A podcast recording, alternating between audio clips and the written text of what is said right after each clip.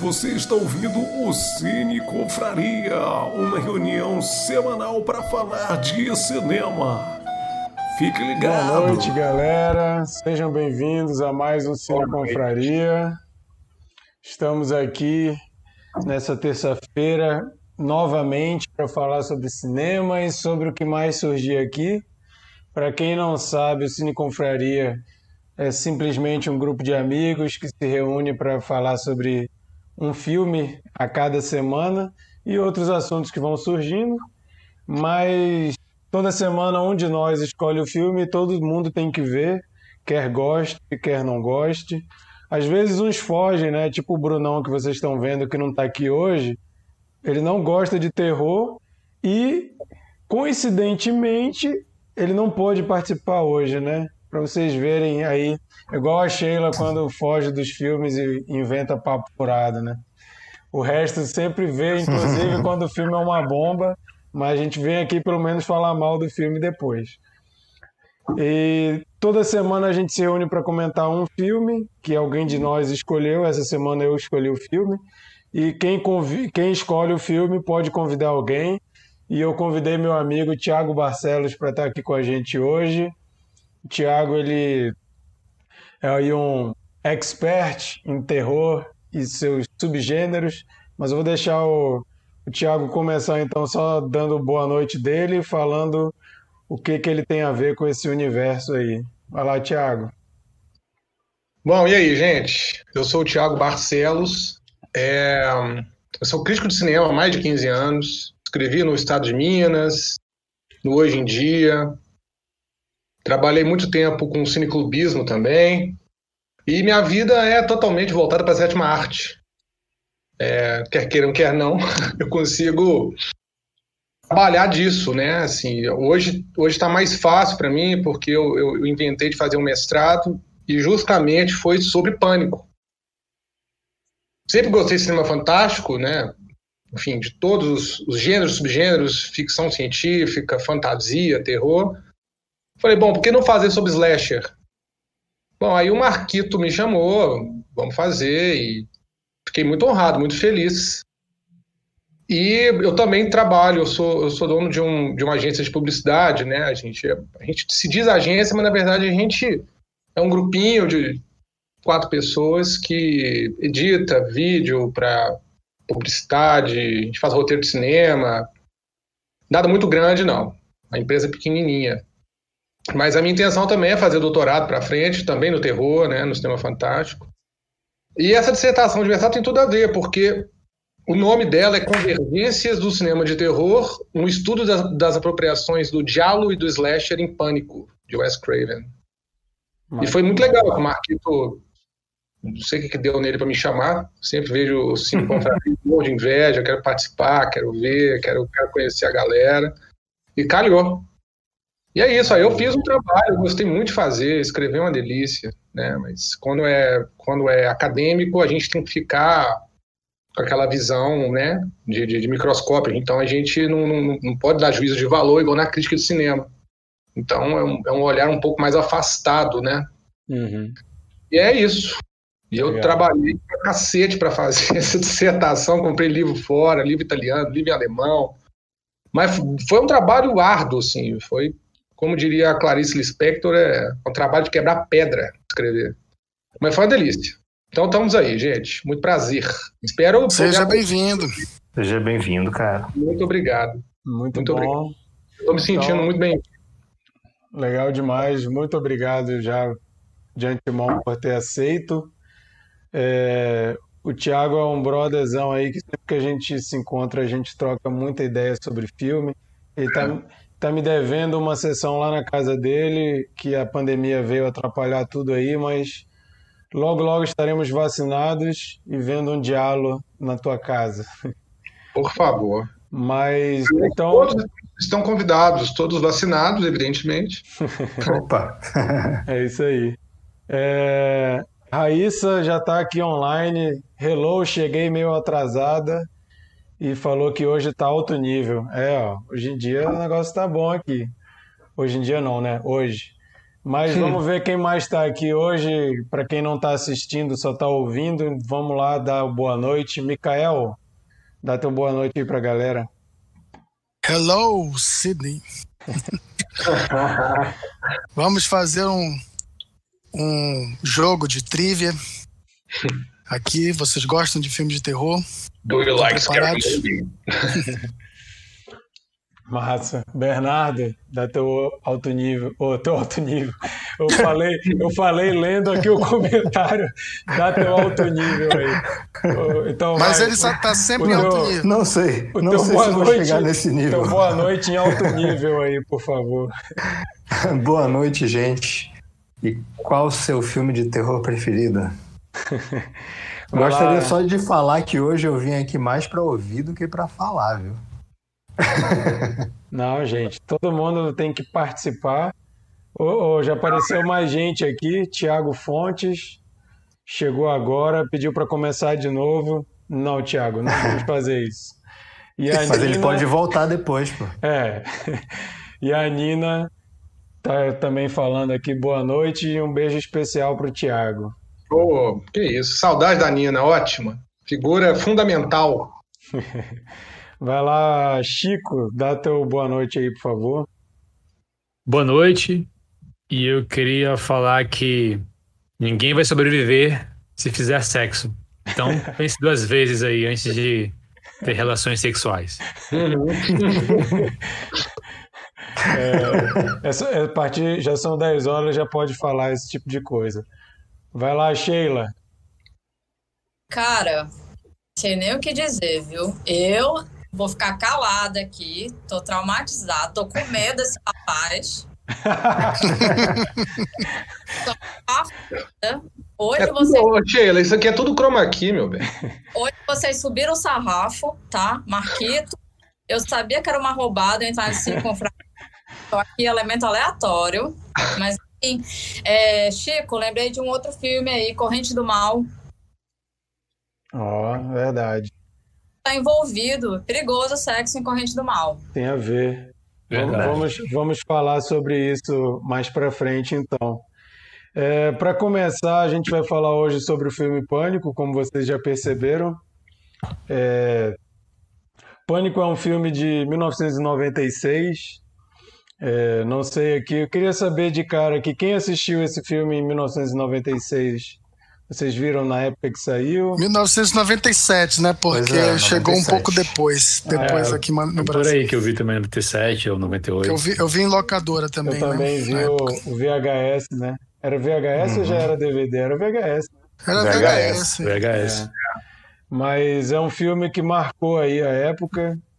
Um filme que é muito importante para a gente ver aí a história do cinema de terror, cinema de horror. E eu escolhi esse filme justamente pela importância que ele tem. E vocês sabem que eu gosto de filme de terror também.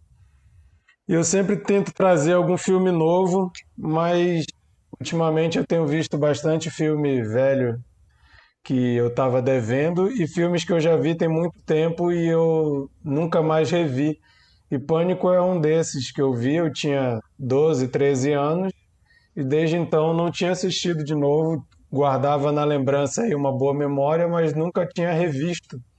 E foi um, um bom momento aí para para colocar e pegando o gancho também, né, que estão fazendo aí uma nova sequência. É. Então é um, é um, um, momento legal aí para a gente discutir o, que deu início a isso tudo. O Tiago Fontes falou: não sou grande fã, conhecedor, fã barra conhecedor do gênero de terror, mas se algum dia escolherem comentar sobre o filme A Chave Mestra, eu gostaria de participar. Aí, ó, fica aí. Um dia, Bom, quem sabe, a gente comenta a Chave Mestra e, e eu vou convidar Tiago Fontes para estar aqui com a gente.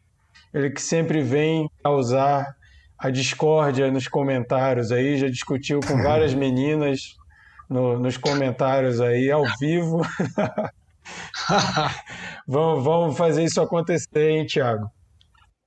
Mas o filme Pânico conta uma história é, de um assassino numa cidadezinha que liga para as pessoas começa a falar sobre filme de terror e de repente ele invade a casa dessa pessoa, né? E começa a matar. Não, não, não vou dar contar detalhadamente a história, mas é um filme que marcou principalmente pela forma que a história é contada, né? É, é um dos primeiros filmes desde que eu comecei a acompanhar o, o cinema, né, como alguém que acompanha por gostar e não só porque é, de alguma forma é afetado, mas acompanhar o cinema como alguém que gosta mesmo de estar tá mergulhando nisso. Mas é um filme que trata muito de metalinguagem, né? Um filme comentando filmes. E isso na época foi algo que chamou muita atenção. É, vai lá, Tiago, pode falar.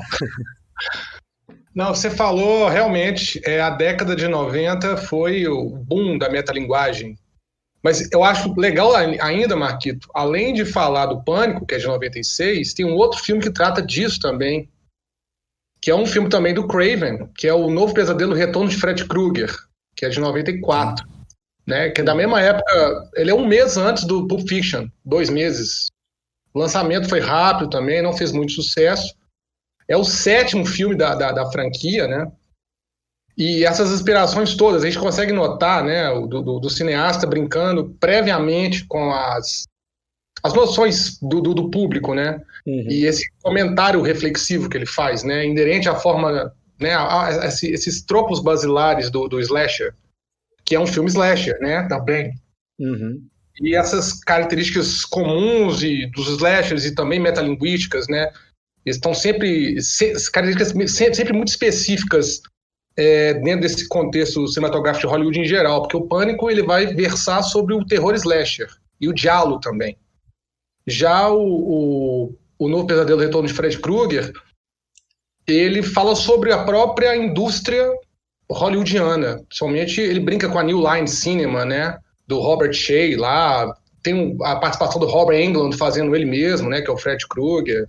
A Heifer Legend Camp todos os atores fazendo eles mesmos. Né, a, a Heather Langenkamp faz a Nems Thompson, né, como se fosse ela mesma. Enfim, o marido dela na vida real, ele é um técnico de efeitos visuais, a Chase FX, que ela é famosa, ficou mais famosa em Hollywood depois de um tempo. E, e todo mundo, todo mundo da franquia está envolvido no filme. É muito interessante isso, né? Ah. O, é, mostra, o diretor tem o, né, o Robert Shea da New Line, né, o Robert Englund, Wes Craven, eles fazem o papel deles mesmos. Cara, esse filme é genial, ele foi pouco visto, pouco comentado, né? E, e ele, bom, ele, ele trata de um, de um termo, eu não sei se vocês vão saber disso, eu fui pesquisar negócio do, com relação ao mestrado que eu fiz, né, sobre o slash e o diálogo. Tem uma, um, um termo francês chamado abîme, que pode ser traduzido literalmente como narrativa do abismo. E, o, esse filme do Wes Craven de 94, antes do Pânico, ele faz essa narrativa do abismo, né? É porque esse termo é de um, é de um teórico chamado André Gide, ele é escritor e teórico. Então ele, ele, ele tem o intuito de determinar uma ficção dentro da ficção. É a ideia do texto dentro do texto. Sabe? Uhum. O, o Pânico não é Mizanabim. O Pânico trata de metalinguagem, paráfrase e paródia. Já, uhum. já os, as outras sequências do Pânico é Mizanabim, porque é, é filme dentro do filme. Vocês lembram do Pânico 2? Sim, é. uhum. Vai, né? É, vai, vai ainda, como se fosse um jogo de espelhos. É, o, o, o Pânico 1, ele trata da, dessa metalinguagem, né? E, é. e ele começa a aprofundar isso ainda mais nos seguintes, é. né? Que tem o filme lá, o Stab. Stab. Quem, para quem é. não lembra, nas sequências, o, a história do 1 um ficou tão famosa na cidade lá que eles resolvem fazer um filme contando essa história. E o, e o Ghostface lá volta e começa a matar de verdade, não só no filme, né? Então as sequências são muito interessantes também. Muito é, interessante. E assim, a gente vai passar para cada um falar sobre o filme especificamente, mas não tem como não comentar é, o efeito que o filme trouxe na indústria de forma geral e principalmente no gênero que ele está inserido, né? Mas se a gente for olhar o gênero do, do horror anos 70, anos 80 é maravilhoso, né? É o ápice assim. A gente é difícil você falar os filmes mais importantes porque se você for listar é muito filme e assim tem vai entrar a questão de gosto, né? Mas tem filmes que mesmo que você não considere tão importante, eles são muito importantes. E a gente vê que isso caiu abruptamente nos anos 90. Hum. A, a importância dos filmes de terror então, eu não sei se pela, pela questão de, de tantas franquias que se surgiram nos anos 80 e elas são repetidas à exaustão, o próprio A Hora do Pesadelo, mas também Sexta-feira 13 e tantos outros que tem o 1, 2, 3, 4, 5, 6, 7. Tem, tem filme que é praticamente todo ano tem uma sequência do filme original. E o filme foi. O, o gênero ele foi deixando de ter um apelo mais mainstream e, e tendo um apelo mais para a galera mais aficionada pelo gênero que continua gostando. Aqueles caras que até quando o filme nem é tão bom, gosta. Às é. vezes o filme nem, nem tem um apelo tão grande para outros públicos, mas o fã de terror ali, ele, ele gosta, ele acompanha. E, o, e o, até a questão de grandes nomes de Hollywood que eram atrelados ao terror nos anos 70 e anos 80, a gente tem muitos diretores importantíssimos, como Kubrick, como Spielberg é, e outros. William Friedkin. É, que, vão, que vão fazer terror nessas décadas. Nos anos 90 a gente vê o terror indo mais para a televisão, as produções ficam mais baratas, né? Stephen King tem um monte de adaptação nos anos 90, de muito baixo orçamento e muita coisa para televisão. Mas o Pânico parece que fez os holofotes do mainstream voltar para o terror. Peraí, ainda tem coisa interessante acontecendo aqui. Micael, tu quer falar? Eu queria complementar isso que está falando, tu tem toda a razão que, é, sobre esse esgotamento do, do, do gênero.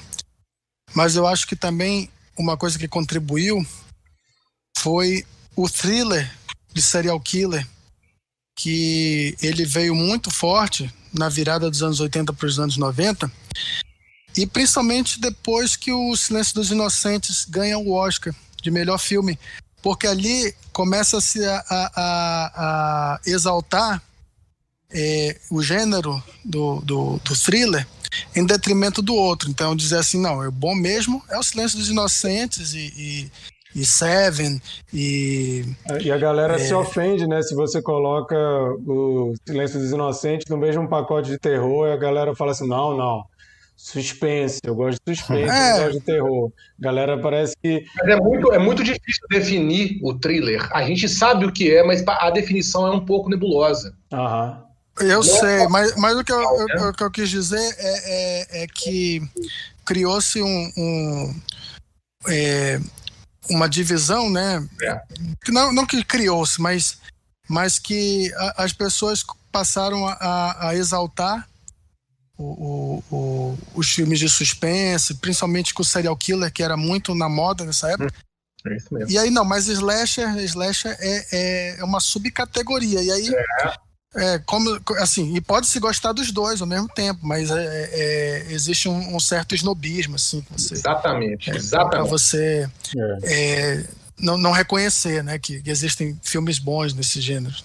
E o, e o Pânico, né, quando ele surgiu, ele meio que abriu as portas para um gênero que foi conhecido na época como terror adolescente, que é um, que é um termo meio idiota, né? Porque se a gente for ver os terror dos anos 70, anos 80, muitos deles eram focados no público adolescente, mas a partir ali do Pânico a gente teve outras franquias de sucesso, né? Como eu sei que vocês fizeram no verão passado, Lenda Urbana, Premonição e muitos outros, né? Que eram com adolescentes e trouxe um gás novo aí para o gênero. Então acho assim é, não tem como pensar em pânico sem lembrar de todo esse, esse contexto aí, né?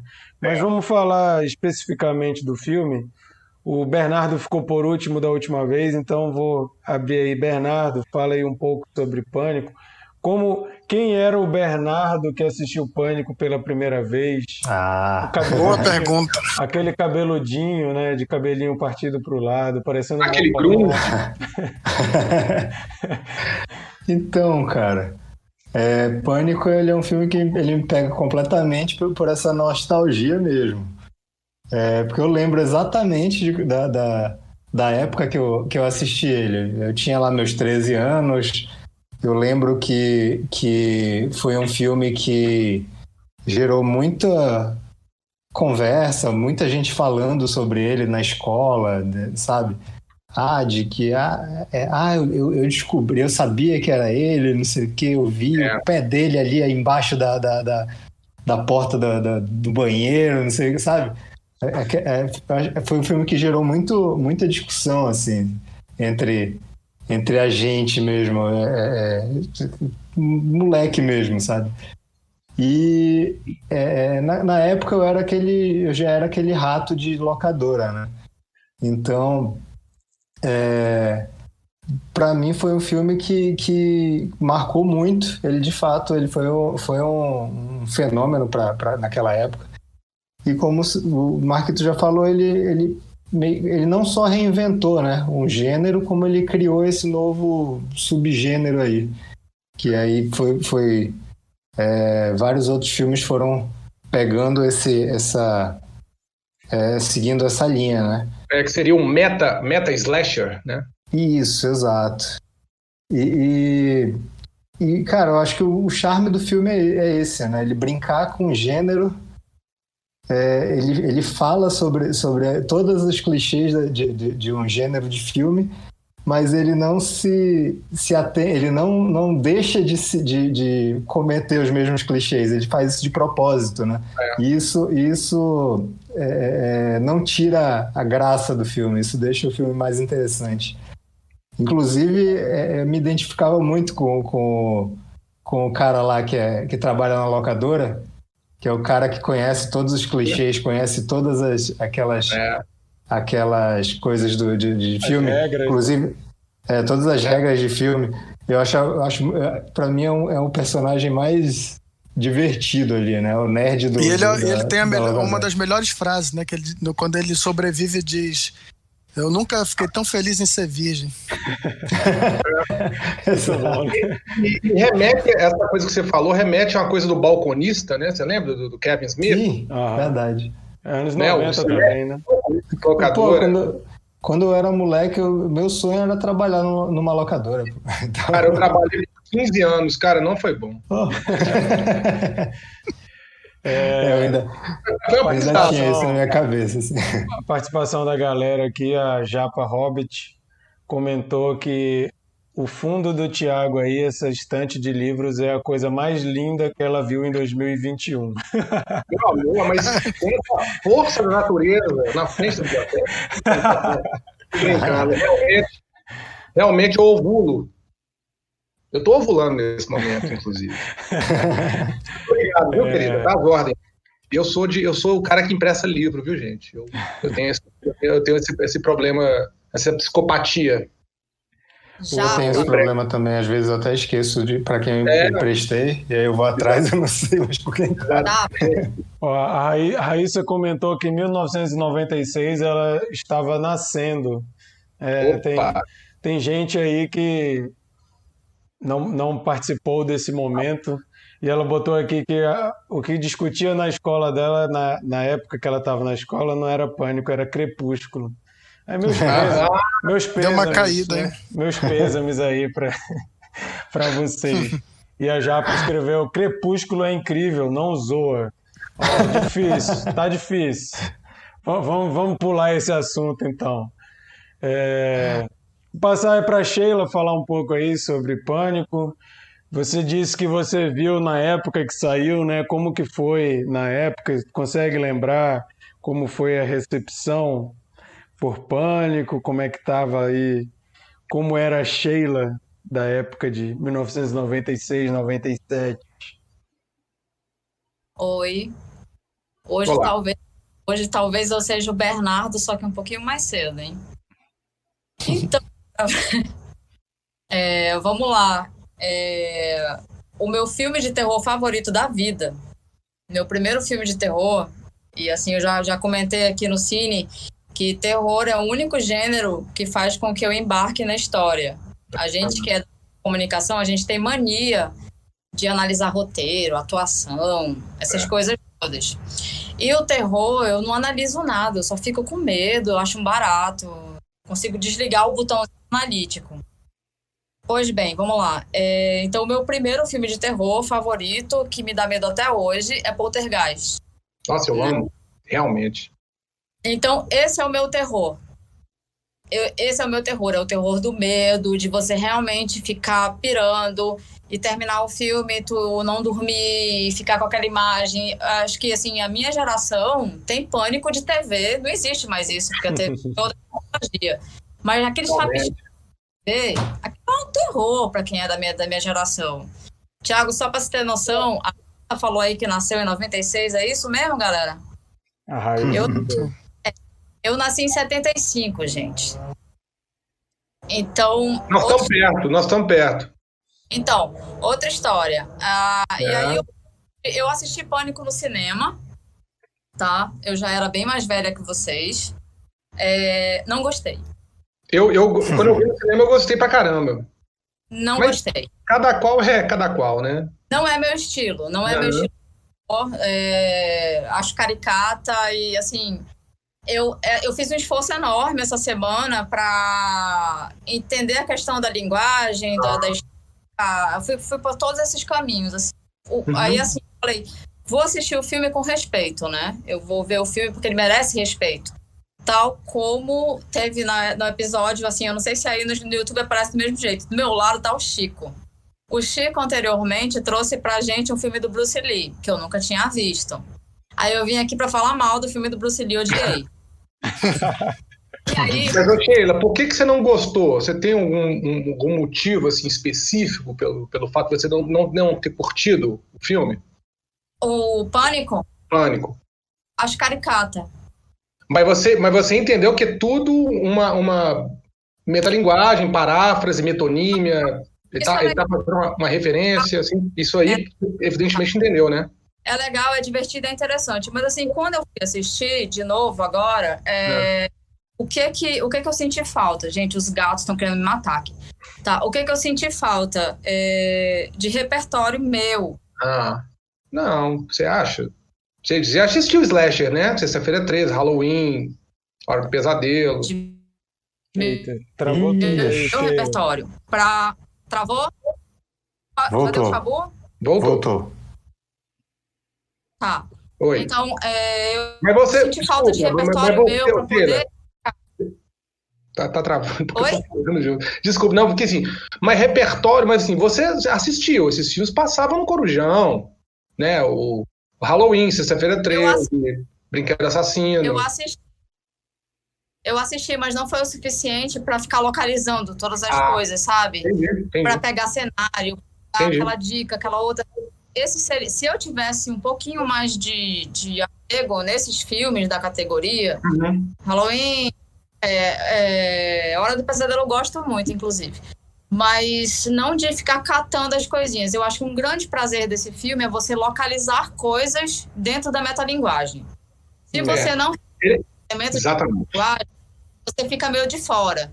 E eu acho que o problema desse filme para massa, para entender o filme, para valorizar o filme com todo o poder que ele tem de, de, de ser assim uma obra que homenageia o cinema também, é você não ter o domínio dessas coisas. Eu senti falta disso. E aí isso não me ajuda quando não é meu estilo de... que é Bernardo. Pode falar. Oh, oh. Não, só queria falar porque, porque, pelo seguinte, ó, eu assisti esse filme com 13 anos e eu acho que foi um dos filmes que me eh, introduziu no, no terror. Por exemplo, eu acho que eu assisti, é, é, eu acho que eu assisti ele antes de começar a assistir as franquias de Sexta-feira 13, de Halloween. Ah, Talvez eu já tenha assistido. o inverso, né, Bernardo? Isso, exato. Que loucura! Pois é, eu acho que. Eu, eu acho que, eu acho que para mim foi, foi legal, assim. Eu, eu, eu, eu assisti, talvez, como meu, minha, minha mente adolescente, lá, 13 anos e tal. Assisti, achei super divertido a, a forma é, que, o filme, que o filme fala sobre esses outros filmes também. E aí, a partir daí, me gerou mais interesse em, em buscá-los, entendeu?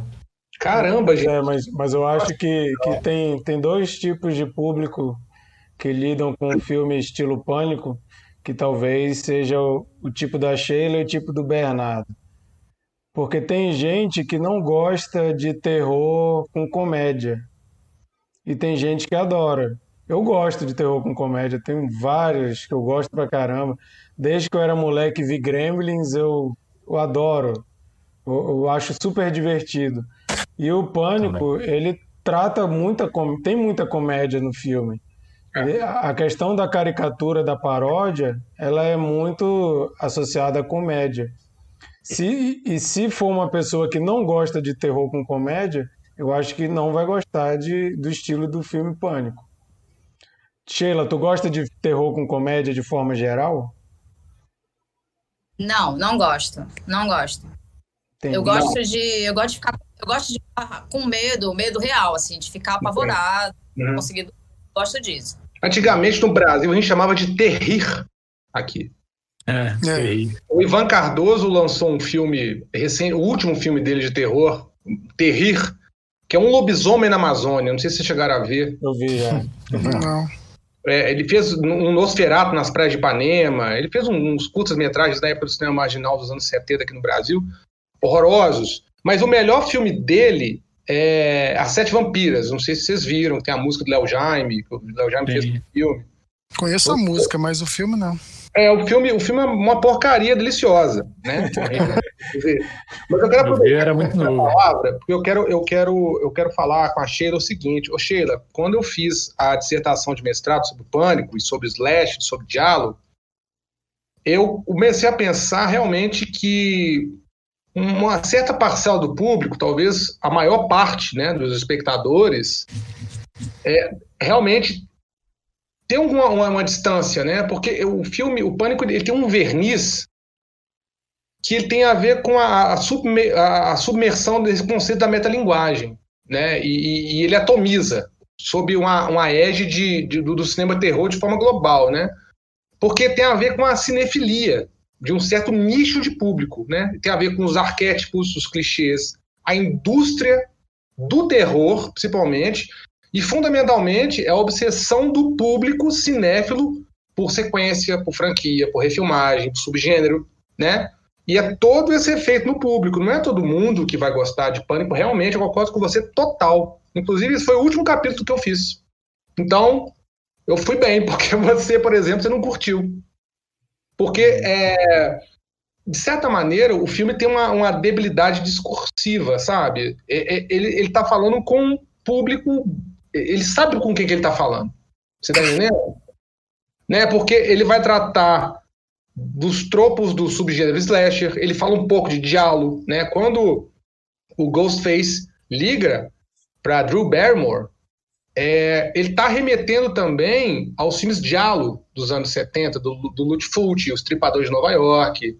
Ele está também remetendo ao slasher, que é do Bob Clark, lá atrás, em 74, junto com o Massacre da Serra Elétrica, que é Noite de Terror, que é um, é um dos primeiros slashers. Inclusive, o Bob Clark fala que o, que o, o John Carpenter perguntou para ele uma vez assim: Olha, se você for fazer uma sequência do, do, do seu filme, Noite de Terror, Black Christmas, como é que você faria? Aí ele né, desconversou e falou: Olha, o assassino estaria, ele estaria numa, num manicômio, numa instituição penal para deficiente é, psicológico um problema, com algum problema mental, alguma deficiência, perturbação mental. E diz que o, que o, que o Wes Craven, o Bob Clark falando isso na entrevista que eu vi num, num, num filme da.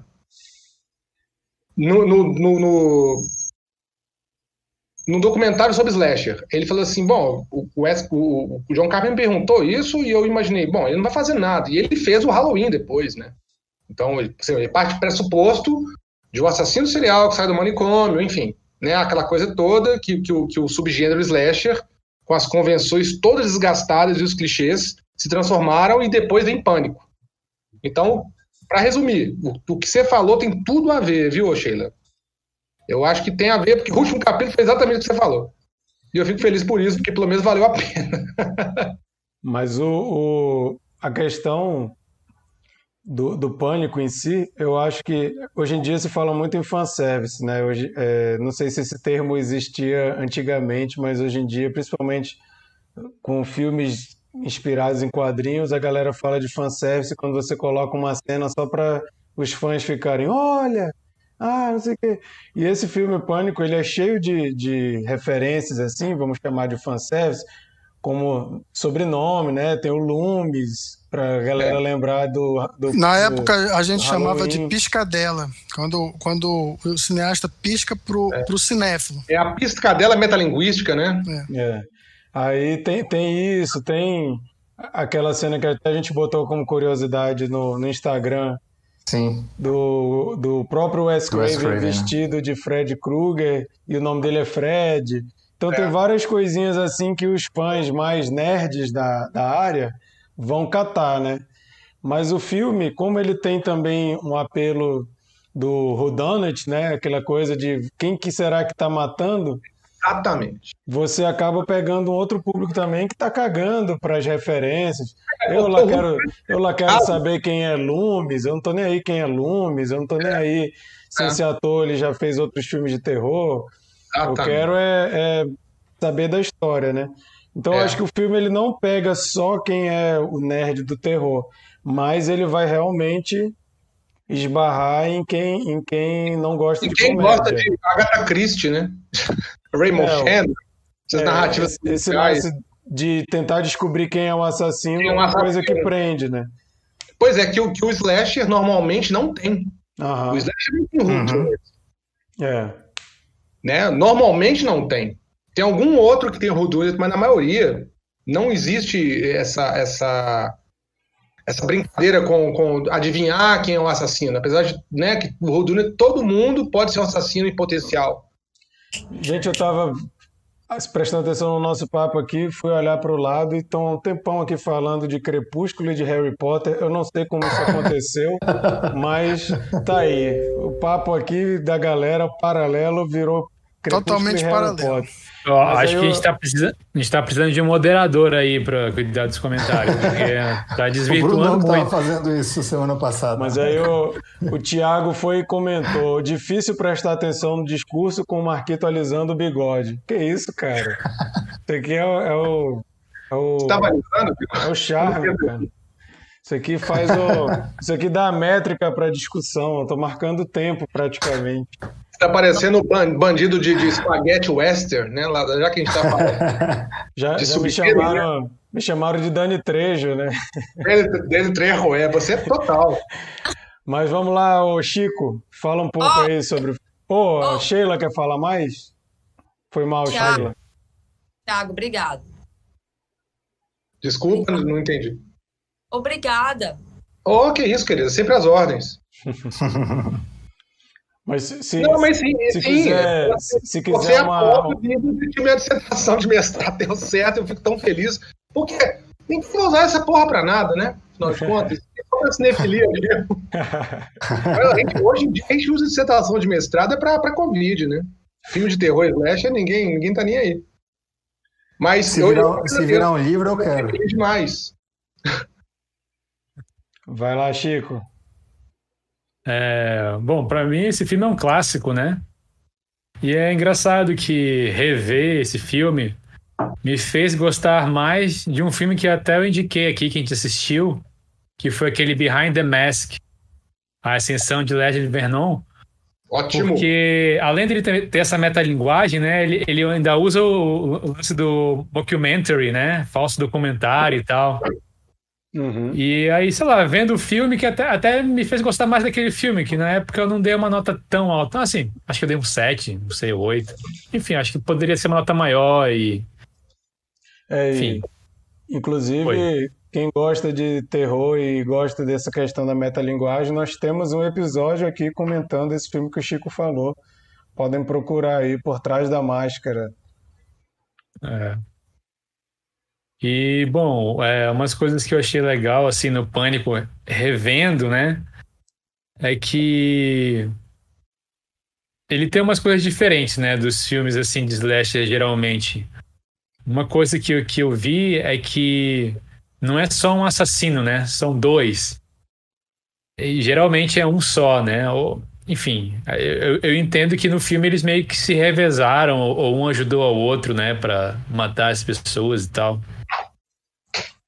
Né? Tipo, dá muito a entender que o Billy é, várias vezes era ele, porque ele tava ali próximo, né? Dá a entender que é ele, mas não sei. É, por exemplo, naquela cena do, do banheiro, que é pra, mostra o pé, pô, é muito grande, assim. Ó. Eu imagino que não era o Billy, mas o, o Salsicha lá, que eu esqueci o nome dele. então acho que os dois se revezam aí como o, o Ghostface, é. né? Uhum. E assim. E outra coisa e também que me tá né? Porque ele não é só o slash. De novo, eu toco, toco na, na tecla, assim. Ele, ele brinca com diálogo.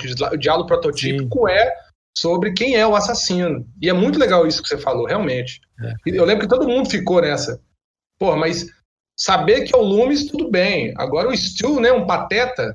É, e, e também tem uma, uma, tem uma cena também que, que mostra, acho que é os, os pés do, do, do policial lá, o, é. o bobalhão, que é. ele também tá com uma bota parecida. Parecida. E o diretor então... da escola também tem, você lembra? Ele dá algumas Quem? pistas. O diretor? Né? O diretor da escola de Wasboro. É, é, enfim, ele brinca bastante, né, com essa. É. Isso é legal. E outra coisa que me chamou a atenção, nossa, como o Stu é chato, cara. Nossa, muito exagerado. É. Muito me exagerado. deu muita agonia ver ele hoje em dia. Sempre, assim, nossa, velho. Medo a gente ficar assim, né, cara? A gente que pode ser. Achei muito cara, exagerado. O, assim. o, Chico, o Chico tá falando aí de, de algumas características que fogem um pouco do, do, do padrão do slasher. Eu lembrei de uma. De uma. O, o assassino aparece muito, né? É. Ele não é aquela coisa é. meio oculta. Ele, ele sempre aparece, ele corre, ele cai, é. ele se bate, ele é, tem, tem ele, ele, é, é, uma, uma, coisa meio, uma coisa meio Buster Keaton, né? Ele cai, peça. É, e ele é meio real, assim, né? Tipo, ele se machuca, ele, ele não é invencível, né? Tipo, sei lá, Jason. É. é. E não, não é onipresente igual o Jason, né? É, é, né? é como se estivesse e... brincando com o público também, né? Subvertendo isso. E o que me impressionou, que me impressionou assim, é que tem muita morte, assim, eu não lembrava que era tantas mortes assim seguidas, né? Isso eu falei, caraca, que, que, que legal, assim, é. né, pro, pro filme. E, é exatamente. E outra coisa que eu achei diferente também é que geralmente a Final Girl, né? É. Ela, ela meio que recebe uma ajuda de alguém, assim, para sobreviver. É. E a Neve Campbell, né? A Sidney, não é assim. É, não é assim, né? Ela mesma se salva, assim, é. ela aproveita ali a oportunidade para se salvar, né? Uhum. Isso também é, é bem legal. E, e, você sabe, né? A galera sabe que, que a Final Girl é um, um tropo basilar do, do slasher, né? Você, você tem a Sim. Laurie Strode no Halloween, né? Você, você tem, pô, todos os slashers têm uma, têm uma Final Girl, né? Os, os prototípicos, digamos assim, né? Sempre essa garota final. E, e, e até tem uma piada que que, que ela, ela mesma faz no começo. Eu não lembro se é ela, mas assim, que fala. Ah, é ela, ela fala assim: é, ah, é um, é um Sexta-feira 13, aquele filme que é essas mulheres burras de seios grandes. É, e ela, tipo, ela não tem seios grandes, assim, né? tipo, é. é engraçado. É. Tipo, ela ela fala, ah, não, mas ela, ela, fala, ah, porque elas sobem as escadas, né? E ela faz não deveriam isso. fazer isso, mas aí ah, na hora do. do coloquei na dissertação de mestrado. Vamos ver, ela sobe. Verdade. As, as piadas com os clichês são muito é. engraçadas. E o, e o Billy, Billy Loomis, né? É o Dr. Loomis do Halloween, né? Uhum. É, é, o, né, o, o, psiquiatra do Michael Myers, o Donald Pleasance. Uhum. Essas, é, isso é muito interessante, né? Essa, essa, igual o seu irmão falou, que eu esqueci seu nome, você me perdoa. Essa, Micael. Micael, essa piscadela metalinguística, né? Isso realmente é muito interessante. Pra gente que curte, né? Assim, que é. é meio doente com isso.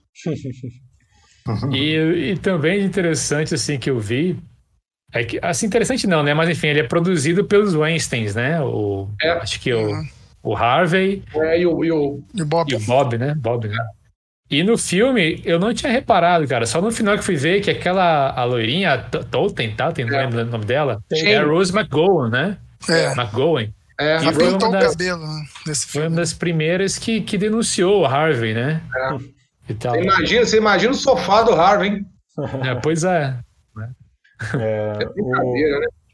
O, e... o lance do, do, dessa brincadeira, né, de, de ir contra os clichês, até a questão do, do dos, dos dois assassinos serem tão ruins de matar, né?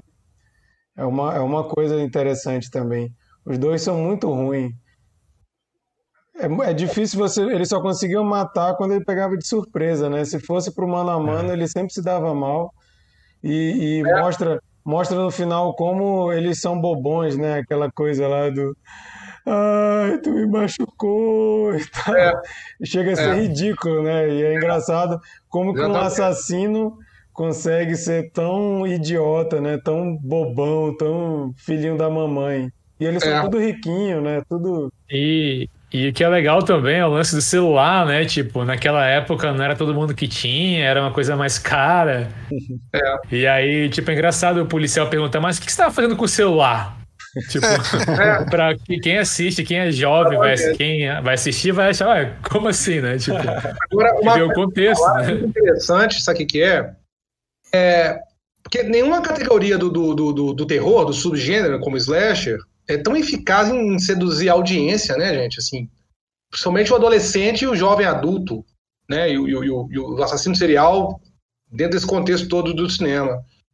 E a, a audiência ela tem uma atração, né? Porque diz respeito a essas promessas de insinuação sexual, de nudez, né? É, os enredos, se for ver, os, os enredos são muito pueris, os, os personagens são muito unidimensionais, né? São, é, as tramas são simplistas. Muito, muitos têm.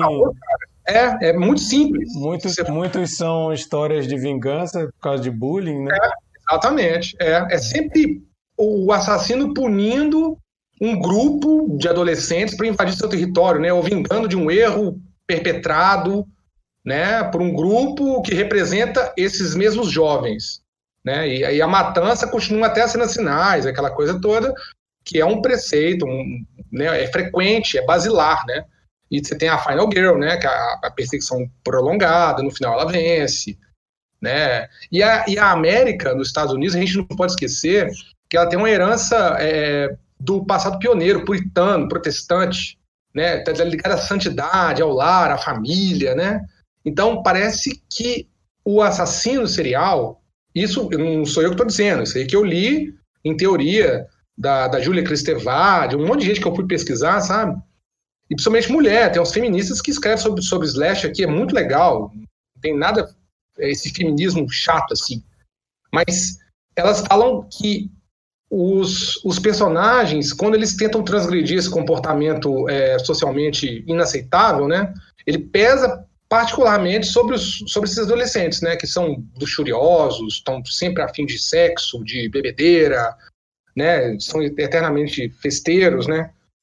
E isso é muito legal, cara, porque o pânico, ele, ele, ele pega tudo isso, né, ele coloca tudo num saco e joga para quem, né, para quem, igual a gente, né, a gente vê, esse tanto de porcaria, né, pô, pô Halloween tem, tem, umas, tem, umas, tem umas sequências horrendas, né? Você vê, depois, provavelmente depois do, do, do, Halloween 2, o Pesadelo Continua, que eu acho sensacional, né? Que realmente é o dia seguinte, né? A Laurie Strode no, no hospital e o Michael Myers atrás.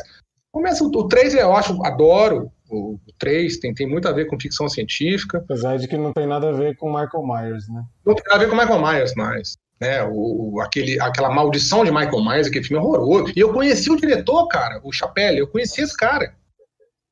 E ele não gosta do filme. Ele fala que a produtora, ah, eles me queimaram. Não ele falou me queimaram, mas não foi o filme que eu queria fazer. Eu, ah, mas. Aí você deixou. E seu nome tá uma merda, assim. Ficou pra sempre, ficou carimbado. ele, é, ele nem trabalha com cinema mais, ele é roteirista, esse cara, hoje. Ou foi roteirista da Fox, alguma coisa assim. De, de, de na, na, na, Fox, na, na, na TV a cabo. Ou TNT, não lembro. Isso tem muitos anos. Damien Chapelle é o nome do cara, do, do A Maldição do Michael Myers. Mas isso que vocês estão falando é muito legal, porque essa, essa insinuação de nudez e sexo, né, é, com a revitalização de pânico, ele mostra as, todas as limitações do, do, do slasher como subgênero. Né, essas refilmagens, né, o, o, o desgaste mesmo do subgênero, né, Aí quando vem o Kevin Williamson, que é o, que é o roteirista, e o Wes Craven, né, eles, eles vão iniciar, eles vão conectar, né, o desígnio todo é, é mostrar para os espectadores que, bom, a premissa não morreu, a gente pode brincar para fazer sucesso. Então, vamos fazer paráfrase, paródia, metonímia, o Mizanabim que eu falei, né? É isso, Então- isso, que é, isso que eu acho interessante, porque você teve ali uma revitalização do gênero, É. mas ela não segurou muito tempo. Uhum. Se você for olhar, é, a gente tem, mesmo depois de Pânico, poucos filmes que são assim icônicos, que fizeram assim, fizeram o nome deles, fez, fez sucesso mesmo. Não tem muito nos anos 90. Assim, E- tem uns que um de, a gente gosta, por exemplo, eu gosto pra caramba de Premonição, mas é uma, é uma besterol, assim. Não tem Adoro muita história, mas eu gosto pra caramba. Olhos Famintos também, acho legal pra caramba. Adoro. Adoro. Mas não são filmes assim icônicos que Não, têm o peso, o peso de um pânico ou o peso de alguns dos clássicos dos anos 80 ou dos anos 70. Não tem.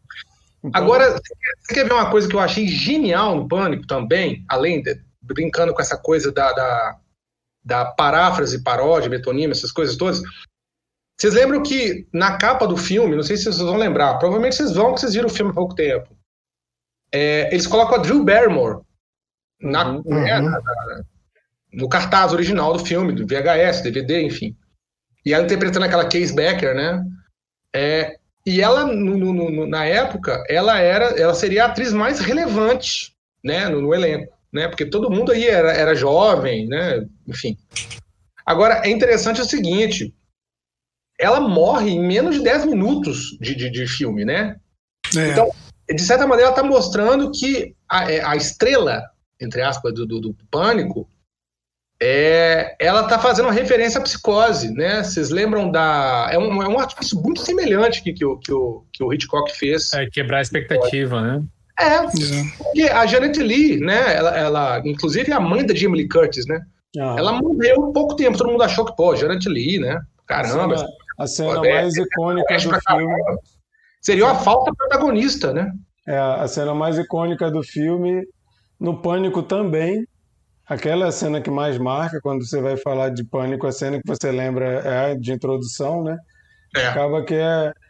Começa com a cena mais importante e agora vamos contar a história, né?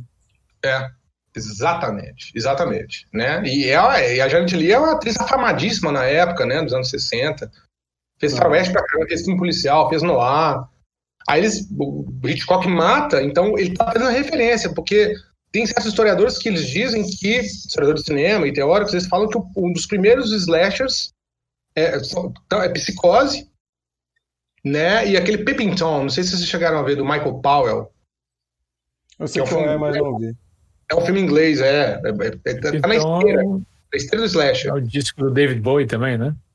Coisa assim. Personagem Ah, é? do David Bowie. Acho que é.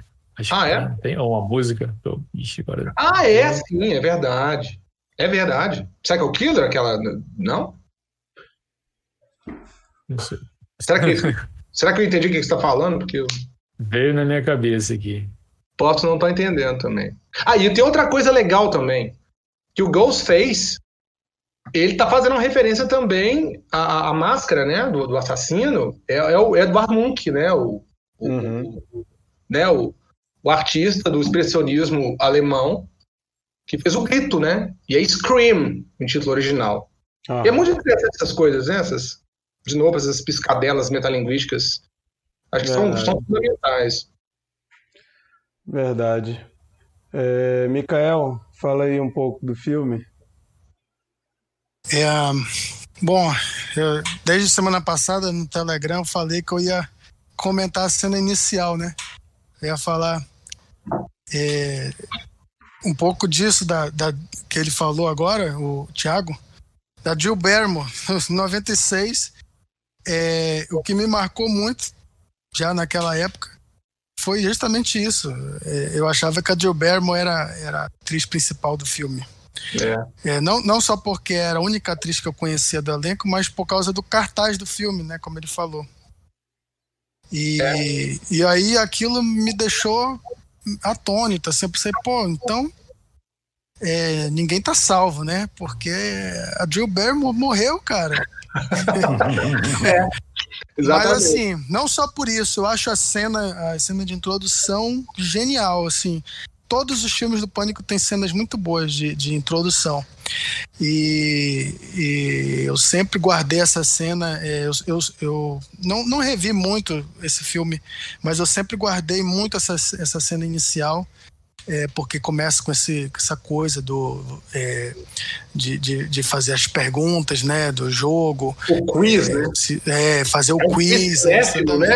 Né, Mikael? É, exatamente. E, e assistindo ontem, eu peguei algumas coisas que eu, eu não tinha sacado, né?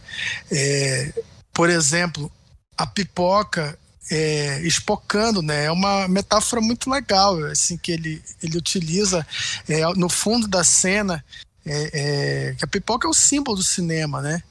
E a outra coisa que eu adorei foi, foi, foi quando os pais chegam ela tem toda a chance de chamar o pai dela, mas ela não consegue, porque ela foi esganada ali naquela hora. E você fica torcendo para ela conseguir falar e ela não consegue. É, é muito jóia, assim, é, é, essa cena. Já, já vale o filme, né? É. É, eu, eu, em 96, eu também era, era muito adolescente ainda. é, tinha uma, não tinha nem um terço da bagagem que eu tinha hoje, então o que me pegou no filme é, foi essa questão do whodunit, que eu adorava Agatha Christie, eu lia muito a Agatha Christie nessa época, e a questão da metalinguagem, que eu não, nunca tinha visto um filme assim, né? É, que, que brincasse com os clichês, entendeu? Eu- era fascinante para mim. Eu me identifiquei muito com, com o personagem do, do, do cara lá que trabalha na locadora, né? O, o Randy. É, porque eu queria ser aquele cara. Eu era, eu era um, um- eu ainda estava entrando na é, nessa cinefilia, né? Tava conhecendo as coisas. Então, vendo aquele personagem, eu me identificava não porque é porque, é porque era um, um, um personagem que eu com o conhecimento que eu queria ter, entendeu? E vendo hoje eu, eu, eu percebo que é um casamento perfeito, né, entre um, um, um veterano, né, o Wes Craven, um veterano do, do Slash, com um principiante, né, Kevin Williamson, que eu acho que ele escreve esse personagem Randy justamente que é ele, né? É, não, eu não sei se ele trabalhou em locadora, mas ele deve ser um desses ratos de locadora Ah, que é. entendia tudo sobre filme, fã do Halloween, fã, fã dos filmes de slasher. E, e foi o casamento perfeito, porque trouxe o frescor para o Wes Craven com material que ele já, como já foi observado, ele já já estava flertando com essa questão da metalinguagem. E ao mesmo tempo, é, o, o Wes Craven tinha um equilíbrio, né? é, entre satirizar e fazer é, o filme de terror, né? Que eu acho que poucos diretores, que os- poucos diretores é, poderiam. é, o Chico quer falar? É, não, é que você falou do roteirista, eu lembrei de uma coisa que eu ia falar, acabei não falando. Que o, a história, né, de como ele criou, como é que ele se inspirou para criar o, o, o filme, né? O, roteiro de Pânico. Ele se inspirou no estripador de Gainesville, né? ah, teve é verdade. teve nos Estados Unidos no final da década de 80, início de 90, que era um cara que matava, né, acho que principalmente mulheres, acho que se foi só mulheres, tipo, estripando e ele deixava meio que, tipo, pra exibir, assim, olha aí o que, que eu fiz, entendeu? Tipo, igual o Pânico, né, o, o Ghostface ele também mata e, e deixa ali meio que como troféu, né? Mas é engraçado, Sim. assim, por, pelo que eu vi, ele meio que, na época ele tava muito quebrado de dinheiro, Exatamente. e aí ele tava meio que de favor na casa de um amigo, cuidando da casa. E aí ele escutou um barulho, o telefone tocou e ele ficou com medo, assim. Ele tinha, acho que ele tinha recém visto o o documentário sobre esse caso, uma coisa assim. É. E É aí, né? E ele tocou, Legal. tocou o telefone, tocou o telefone em casa, ele ficou com medo, assim. E aí ele foi ver Aliás, se tinha algum Telefone, telefone, né? é, sempre quando você terminava de ver esses filmes, né? Tanto esse quanto também o chamado, né? O telefone não podia tocar, porque você simplesmente ia É. se cagar de medo. Pois Mas é, aí, voltando a falar sobre a, a, a metalinguagem, eu queria destacar aqui a minha cena de metalinguagem favorita do filme, quando o Randy tá assistindo Halloween. Ah, isso que eu ia dizer. E o, e o, o Ghostface aparece atrás dele, Cara. ao mesmo tempo que o Michael Myers aparece atrás da, da, da. Laura, e ele começa a dizer: Olha pra trás. E o espectador que tá assistindo vai dizer. Olha pra trás, né? E, e tem um lag entre, entre a filmagem que o, que o cameraman tá assistindo, e É. ele diz: Olha pra trás. Só que, como tem um lag, o, o assassino já tá vindo em direção a ele. Então, Exatamente. é, é, um- é uma coisa assim que eu me divertia assim é, é, dessa vez eu, eu não lembrava dessa cena eu, eu fui me divertindo cada vez mais e ainda tem uma coincidência é, é, porque O nome, né? o, O nome o dele. Randy ele chama ele Jamie. chama o nome da personagem ele chama Jamie ele fala assim É, Jamie, é, é, tipo olhe pra trás é Jamie só que o nome do, do, do ator do- é Jamie também é Jamie Kennedy então casou demais assim porque ele tá falando com ele mesmo de certa Exato. forma É genial. Isso, isso é a narrativa do Mizanabim, que eu estava falando no começo, né? Que é a narrativa Ah. espelhada. A única parte que tem. E é legal que tem uma, uma. Porque a gente chama isso de distinção diegética e extradiegética. Enquanto a música, é, ela, tá exatamente, ela consegue sincronizar, né? É, tanto a música do Halloween, né? Quanto o som do VHS, enquanto o Randy tá vendo, quanto o Uhum. filme. Tá sincronizado perfeito. daquele Marco Beltrame, que é o compositor da, da, da trilha do Pânico, ela vai incorporando lentamente no filme. É muito genial isso, cara. É muito É genial. demais isso daí. É, Agora, pra falar, também queria falar da- das- do que eu não gostei, né? É uma, uma coisa que eu não gos- gostei desde aquela época e continuo sem gostar é do Matthew Lillard. Eu odeio aquele cara. Não. Ele tá muito over the top, cara. Não, e ele, e Eu ele, acho é, que- ele é tão ruim que ele não ingressou, não, não emplacou, né? Ele não, Não, ninguém ele- sabe quem é ele esse cara mais. Raja Gosling. Não, ele, ele sobrevive de salsicha, né? Porque É, ele, é, além, além de ter feito os filmes, se você vai ver os outros créditos, é dublagem de salsicha. Não, não. Salsicha Teve, tá- teve aquele filme que ele fez do George Clooney. Tudo bem que foi uma. Foi um papel pequeno. Daquele que ele é, do- que é no Havaí. Lembra esse filme que é no Havaí? sim, né? os descendentes. Ele é o amante, é, ele é, o, o amante da mulher. E ele faz Mas o eu me marido. lembro que. Ele faz o marido também, The na- Good Girls. no, no- depois dos Descendentes, o comentário era: pô, o George Clooney foi traído pelo Salsicha, cara. Bom, eu continuo sem É. gostar do Matthew Lillard. eu, e também, que não, eu se- também não gosto muito, não. que- Não, que também não, que só falando que ele fez- na- Ele fez mais coisas. né? É, assim, é, tem a parte cômica e tudo, mas ele, ele exagera, assim, ele é muito over the top. E a outra coisa que eu, eu queria. Over the Top é ótimo, adorei isso. Muito, muito bom. Eu, eu não sei se vocês vão concordar comigo, mas Ele, a ele morte do diretor. Você lembra Oi? aquela Era Demais? Você lembra um filme dos anos 90? Ah, 90? lembro, Ah. lembro. Foi, nossa. Aquele Fred viu? Prince Jr., né? Fred Prince Jr. Esse filme é legal. Promessa não cumprida também. Que Verdade. toca, o- que toca Kiss Me do Sixpence None the Richer. É. É. Agora, a outra cena que eu queria criticar aqui, não sei se vocês vão concordar comigo, a cena da morte do diretor. Porque Escola, não, assim, não tem, assim, é meio jogado, é, não tem conexão com a metalinguagem, é, não tem motivo para, assim, não tem nenhum momento assim o diretor suspeitou de, da Mas- identidade de- deles. E, e aí um- depois um, eu, um, eu- parêntese aí, não, peraí, deixa eu só terminar, só terminar. Não, você porque é sobre isso que assim. tu falou. Não, porque eu ia dizer que, a- que eu fiquei encucado pra que que teve essa cena. E aí eu descobri que foi uma exigência do Bob Weinstein.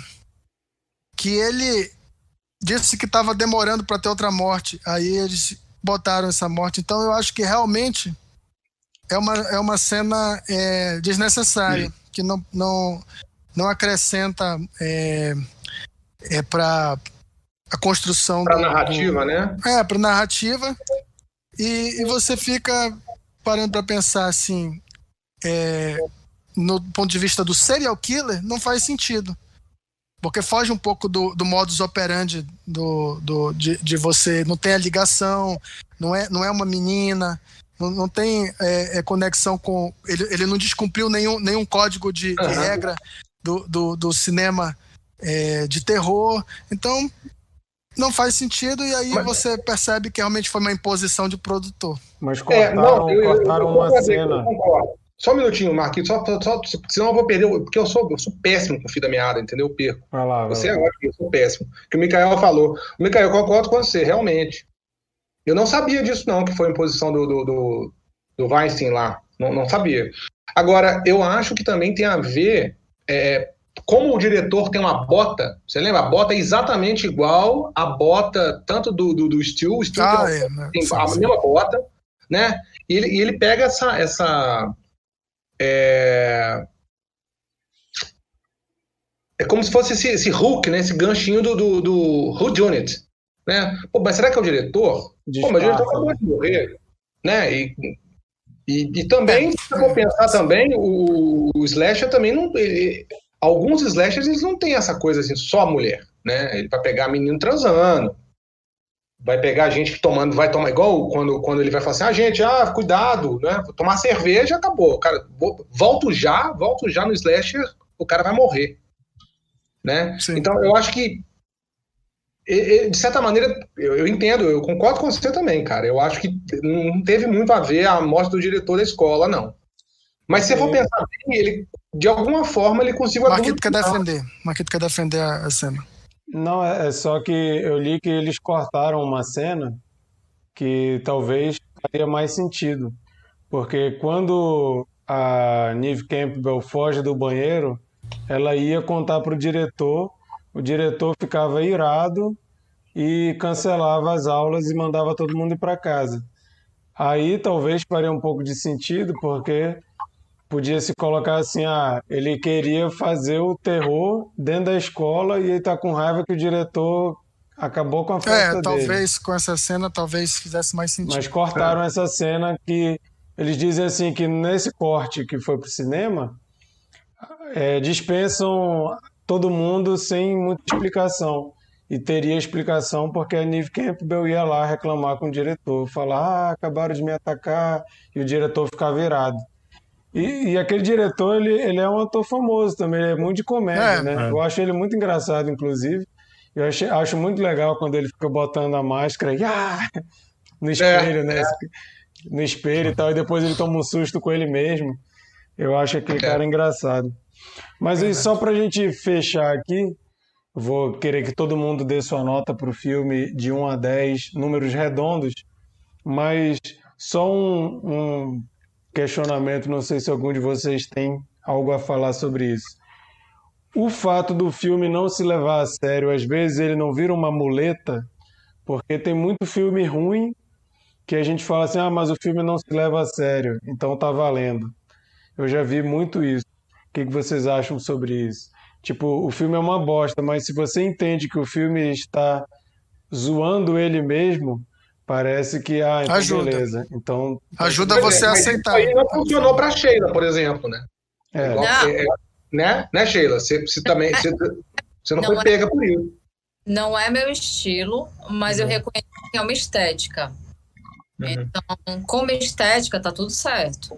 Só não me agrada. Não veria de novo. Não, não, não vejo essa linha, mas assim, como estética tem todo o valor, toda uma construção e aí vocês deram uma aula aí de vários elementos, referências, etc. Eu acho que o fato dele não se, não se levar a sério faz parte, né? A caricatura, as atuações bizarras, assim, tipo a, a Final Girl, ela tem uma coreografia quando ela luta com o inimigo. Essa coreografia é nitidamente uma coreografia cênica e, e, e eu acho que o fato de tudo ser literal ah, tem uma hora que eu, cara, eu rachei de rir, que tem uma coisa que é bem de mocinha que tá em perigo. Que ela tá em, ela dá uma corrida assim, tipo, mexe a cabecinha, e eu acho que faz parte. Se fosse de outro jeito, é. não, ter, não seria a mesma, o mesmo conjunto de obra. Para mim tá tudo certo.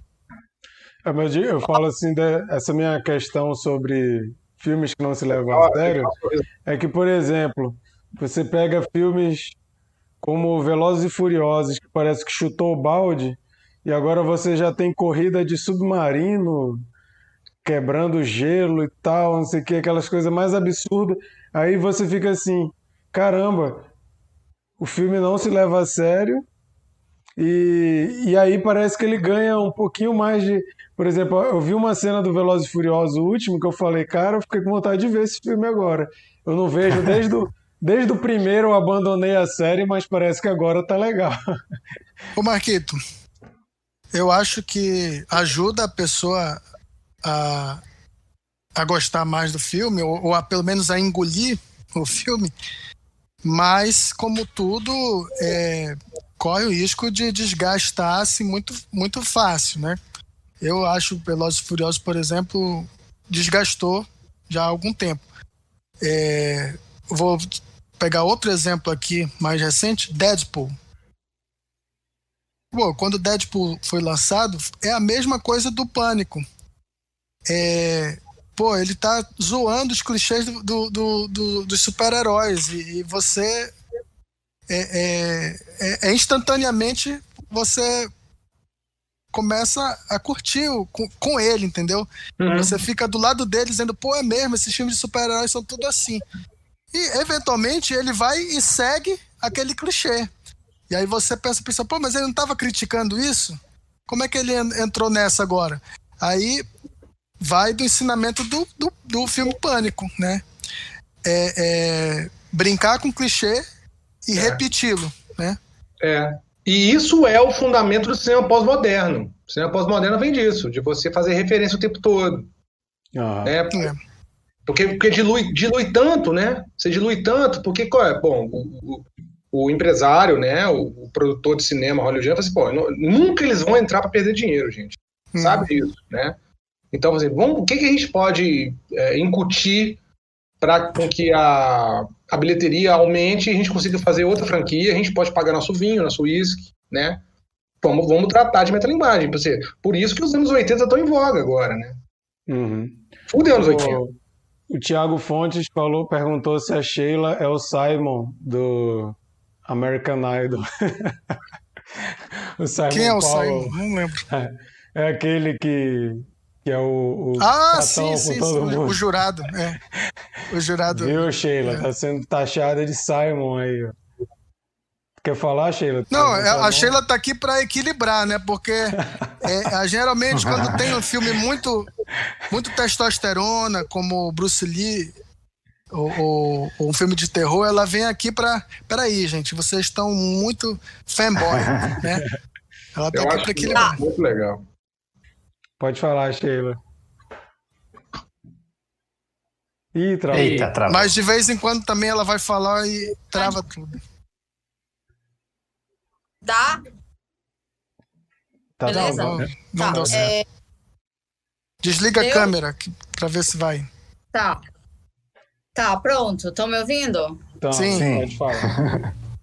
sobre, sobre o que o Mikael tinha falado é, eu acho que a gente precisa refletir sobre o que é, clichê nesse filme e o que é, kit, tá? O que, que pode ser considerado kit Boa. em vez de clichê, Né? A gente tem um, a gente tem um,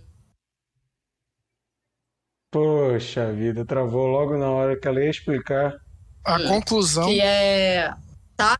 Só um instantinho. A grande família. A Grande Família é uma série que usa uma estética kit, porque ela conta causos da família brasileira. A gente perdemos, vai. Te perdemos. Que podem ser quantidade. Vocês estão me ouvindo? Eu acho a gente está pescando tá algumas coisas. Vocês... Onde é que eu tô agora? Consegue me ouvir, né? Tá indo Sim. e voltando. Vai, tenta de novo. Tu falou da grande família. Ih, rapaz, não tá dando. Não, mas isso que ela falou é muito interessante mesmo. Do kit. Conseguiu. Foi? Isso, isso que você falou, que travou, né? É muito interessante. A, a, a questão entre metalinguagem e kit, né? Sim. Vai, tenta, Sheila. Tá, era, não era isso, era só fazer essa reflexão sobre o que que, o que, que em pânico é, é clichê e o que, que é kit, como referência, como estética, como metalinguagem mesmo. Era só olha, olha só, Sheila, eu, pelo que eu sei, né, eu não sei, não sei muito, não. Eu, eu estudei isso de dois anos para cá. Realmente o kit tem muito a ver com a metalinguagem, porque o kit ele trata de estereótipo também. Só que o Kit, igual, por exemplo, nos filmes do Almodóvar, ele tem um exagero sentimentalista, meio melodramático, né? Sensacionalista, mas também tem chavão. Então, os chavões, os tropos do slasher estão todos em pânico. Então, você está certa, porque é, é, um tipo de estética também no Kit. Né? O Almodóvar é o maior exemplo disso. Todos os filmes dele são muito, né, muito estriônicos, são muito latinos. E né? até né? O excesso de cor é uma coisa, é um elemento absolutamente. Exatamente, exatamente. É, e, e, tem o kit, e tem o kit proposital do Almodóvar, e a gente tem o kit que acaba virando kit no mau sentido quando é muito mal executado, por exemplo, naquele filme The Room, que é considerado um dos piores filmes do mundo. É, que eu é, tenho ele. Que é, chega a ser engraçado, virou clássico, né? De tão mal feito e, é. e tudo é, é, feito na medida tão errada.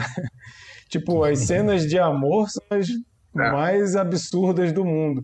E, e, fica brega pra caramba, é. Mas involuntariamente, né? O negócio não é, não é aquela coisa pensada. É. É isso, e, e, porque o kit também ele deriva de uma palavra em alemão, cara. É Verkitting, uma coisa assim, que tem a ver com mau gosto. Uhum. Uhum. É, é, é, a coisa de se, é, sentimentalizar no excesso, né? Como é o nome é daquele, uma... daquele é diretor? Substantivo, né? Virou um substantivo. Como é o nome daquele diretor do, do Cry Baby? Que ele é fera disso? É. O John, John Waters. John Waters. Ele é fera disso. Quando fala de kit assim no cinema, quando, quando eu não estou falando de algo mais sério, né? Porque o dele não é sério, eu lembro dele. É. Bom, gente, ah, alguém, Marquito. Alguém só, quer, só quer falar mais alguma coisa, Mikael? Antes de trocar de assunto, eu só queria dizer que Pânico é um filme é, que foi feito para ver em grupo. Eu lamento que a gente não tenha podido assistir todos juntos, cara. Verdade. Ô, Porque é muito massa. Pra cá, cara. Você mora, mora no Amazonas? Onde você tá? Eu tô no Amazonas. Então, você vem pra cá depois, quando você vacinar, bonitinho, todo mundo tá convidado. A gente vai fazer um cinema com telão aqui em casa, nós vamos ver muito. Mas... Beleza. Vamos, vamos ter medo, vamos fingir pelo menos, né? Legal demais. Todos estão convidados, tá? Todos. Se, se ninguém tiver, se ninguém tiver mais uma observação a fazer, vamos fazer uma rodada Sheila de, tem, de Sheila nota. Sheila? A Final Girl, né? A Final Girl tem que ser no final.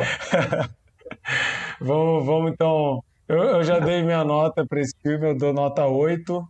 Bernardo. Nota 8 também. Ah, eu queria só comentar uma coisa. É, tu, tu tava falando sobre é, esses clichês, essas coisas todas, se isso se isso faz a gente é, eu, não, não, tu falou de, na verdade, de, de, não se levar de fato de ser engraçado, né? De não se levar a sério. Eu acho que ajuda, mas eu acho que isso não ajuda a fazer um filme se é, continuar existindo no imaginário por muito tempo. Eu acho que ele precisa ser, ele precisa convencer e precisa ser bem executado. Eu acho que eu acho que tem muito filme que que, que não consegue convencer, apesar da, da, da de não se levar a sério, assim, uhum. E tem filme que se leva a sério e também não convence. Então, enfim. É saber fazer, de saber executar. Total, cara, de acordo total. É, porque se, se, a gente for pegar esse, principalmente filme de ação, tem uns filmes de ação que os caras apelam para umas paradas e falam assim, não, esses caras não podem querer achar que a gente realmente acredita nisso. É, eu estava assistindo The Office outro dia, achei engraçado que o Michael Scott está criticando os filmes do Duro de Matar. Aí ele fala que o primeiro Duro de Matar é, é perfeito, porque o, o McLean lá, ele é um cara totalmente comum e termina o filme todo lascado, com o pé sangrando, mancando, todo lascado. E já no 3 ou é no 4, não lembro, ele já tá pulando de um carro do ar para pegar um helicóptero. Então, assim, o cara virou o Schwarzenegger, assim, né? O cara que começou com uma. Então, os filmes de ação, às vezes, ele força umas barras, assim, que fica, pelo amor de Deus. E, e acho que ele perde um pouco, a não ser que o filme já comece, assim, com os dois pés no peito, tipo Adrenalina com Jason Statham lá. O filme já começa absurdo, assim, tu fala, não, esse filme aí é ligado no 220, aí você joga a. É, como é que fala? A, a, a racionalidade, né? Ah, esse filme não, não é para eu pensar no que, que é possível o que, que não é. Esse aqui é diversão, é ação sem, sem muita preocupação com nada, né? Mas tem filme tem que... que... Tem que se ligar na proposta do filme, né? É. Uhum. Pois é, mas tem filme que, que simplesmente coloca assim como não se leva a sério, mas não convence como como um filme, sei lá, de verdade. No, no terror tem muito isso, né? No terror tem filme que já faz na zoeira, assim, e é claro que tem quem goste, né? Por exemplo, hoje eu vi que o Shudder lançou um filme sobre uma calça jeans assassina que eu tô afim de ver. Mas é um filme que você já fica assim, esse filme não se leva a sério, né? Não dá para pensar. Mas tem um filme recente também chamado é, em Fabric, que é de um vestido assassino, que já é uma outra pegada, assim, muito mais séria, que o filme te convence, assim, apesar da premissa absurda. O filme tem um, um, um ingrediente, assim, diferenciado. Mas é isso, é isso aí, cara. É igual os filmes de ação interraciais, né? A Hora do Rush 2, Máquina Mortífera. Né? Tem que ter um norte-americano, então um oriental, um negro. É a pegada é a mesma. Vai ter, um, vai ter um brasileiro, né? Que vai ser com o Matheus Nastergal e aquele cara do Cine Hollywood. Tô afim de ver. ah, claro. Ah, é do Netflix. É. é. Mas então, Mikael, sua nota pro filme? Nota 8 também. É, adoro. É, assisti é, o Pânico 2 e o 3 no cinema. Mas nunca vi o 4. Acho que eu já não tava mais na. 4 é, 4 é muito na... bom, cara. É, é bom, é legal, cara. Concordo, legal. muito legal. Então vou assistir, porque vocês falaram. Não, e tem que ver também antes de ver o, o outro que vai sair, né? É. Pô, e vai ter Halloween, Halloween também, vai ter é. Sexta-feira 13, né? Eu gostei é, do último. Atrás, né? O último Halloween eu gostei, apesar de que muita gente falou mal, eu achei legal. Gostei muito. Gostei. Do, do Rob Zombie? Não, não. não, não. David do Gordon Green. Gordon Green, né? O diretor. Adorei. Ah, adorei, adorei. Não Vê, viu, cara, se você curte slasher, é, pô, filmar. Eu, pô, afinal de contas, eu fiz um mestrado sobre isso. Ninguém, ninguém, ninguém comentou, só deixar registrado aqui, que a Courtney Cox foi atrás desse papel é, da Gay Weathers querendo fugir do estereótipo da Monica Geller, né? Ela já era famosa por Friends e ela insistiu uhum. que ela queria esse papel de fazer a, a bitch, né? Aqui e ela fez a ah, ah, que, lembra? E, e, a, e a Drew Barrymore, ela foi contratada para fazer a Sidney e ela sugeriu de fazer a Casey, né? É, Case Becker. É. E o Dewey, o Dewey, o policial, ele diz que ele, ele é foi convidado não, e ele foi convidado para fazer o papel do, do Loomis, ia ser o galãzinho, e ele quis fazer o Dewey. O Billy, né? O Billy Loomis. E... Mas ele era muito velho para ser o Billy, né, na minha opinião. Ah, mas é. esses filmes, os adolescentes sempre são cara de velho, né? Eles botam o cabelinho assim na, na testa, acham que ficou com cara é. de velho. É. é Chico, tirar o meio da testa. Cara, a minha, a minha nota, o filme clássico, eu só não, só não dou 10 por causa do Salsicha, então eu dou nota 9. eu também tirei, eu também tirei um ponto por causa do Salsicha.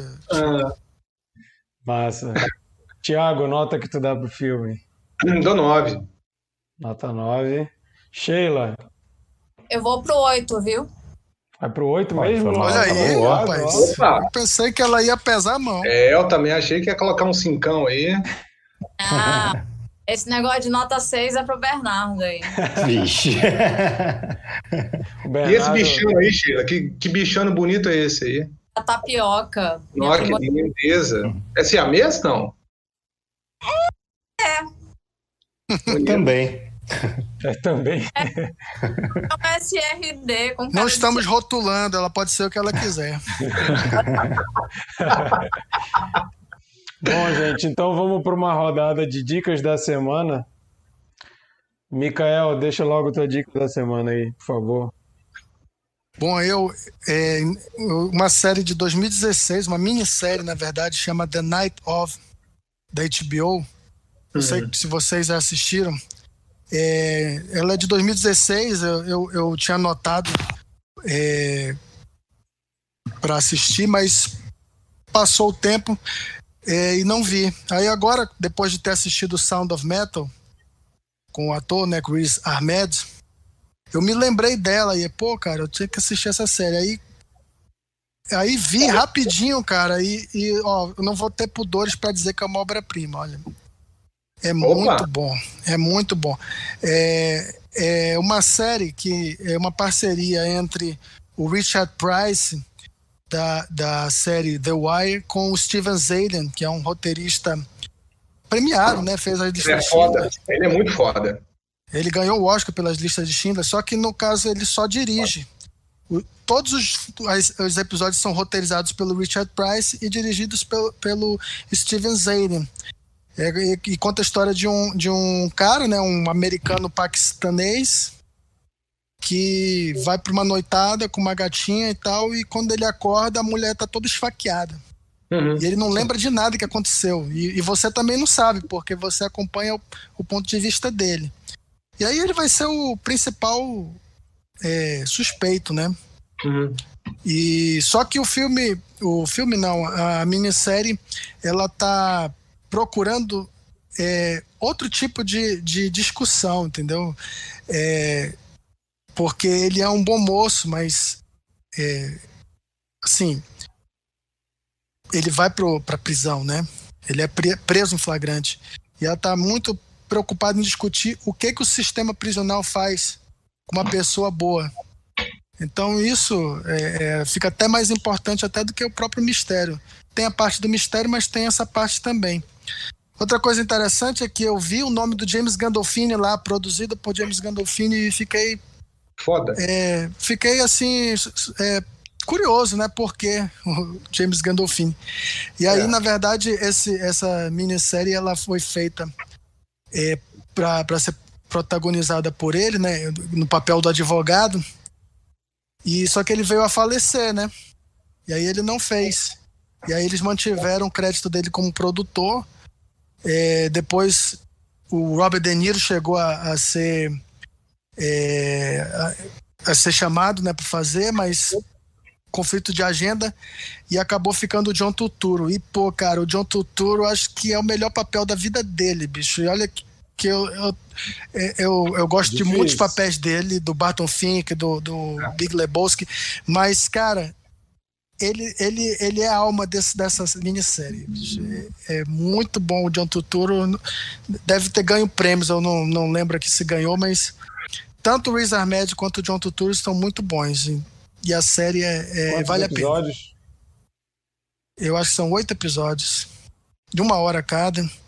Acho que o último episódio deve ser um pouco mais longo, uma hora e vinte, é talvez. The Night of. The Night Massa. Beleza. Chico, deixa uma dica aí, por favor, cara. É, minha dica vai para uma série também da HBO.